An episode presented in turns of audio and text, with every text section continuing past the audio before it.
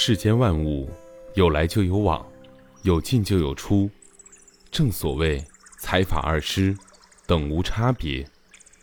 来与往，进与出，同等重要。能够有来有去，有去有来，收受同等，进出自如，这才是正常合理的。有位居士向禅师诉苦：“我的妻子非常吝啬。”不但对慈善事业毫不关心，甚至连亲戚朋友遇到困难也不肯接济。请禅师去我家开导开导他。禅师就和这位居士来到他家中，果然，居士的妻子十分抠门，仅仅给禅师倒了一杯白开水，连一点点的茶叶也舍不得放。禅师并不在乎，依然一脸的微笑，可却用两个拳头。夹着杯子喝水，居士的妻子看到这里，忍不住扑哧一声笑了起来。禅师奇怪地问他道：“你笑什么？”居士的妻子说：“大师，您的手是不是有毛病？怎么总是攥着拳头呢？”禅师满脸诧异地问：“攥着拳头有什么不好吗？我假如天天都是这样呢？”那就真的是有毛病了，长此以往，岂不就会变成了畸形？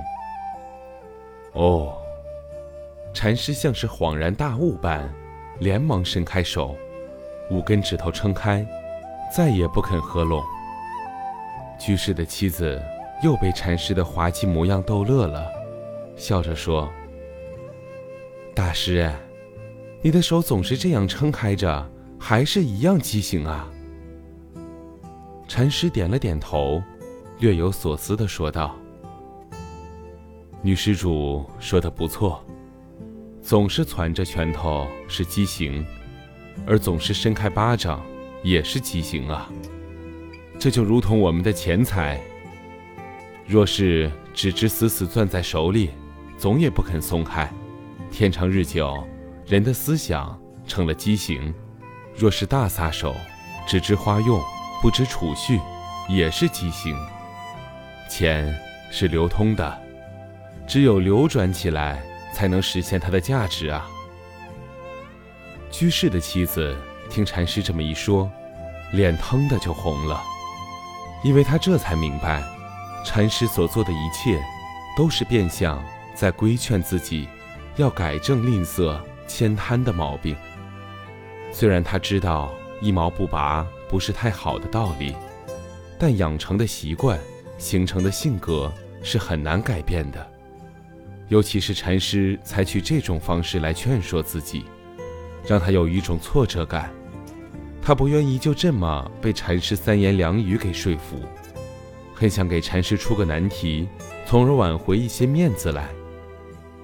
恰在这时，他家养的一个小猴子跑了进来，他灵机一动。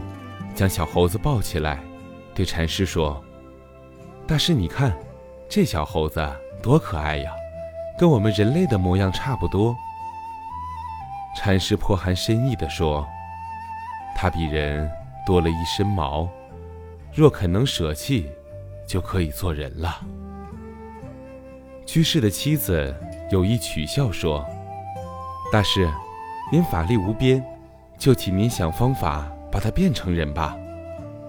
居士在旁边见妻子口无遮拦，说话越来越不靠谱，便训斥妻子荒唐无理，同时向禅师道歉，请禅师不要理睬妻子的胡言乱语。出乎意料的是，这位禅师却十分认真地说：“好吧，我可以试试看，不过，能不能变成人，主要看他自己了。”禅师说着，伸手扯住一根猴毛，使力欲拔出来，小猴子痛得吱吱乱叫，从女主人怀里猛地挣脱出来，逃之夭夭，不见踪影。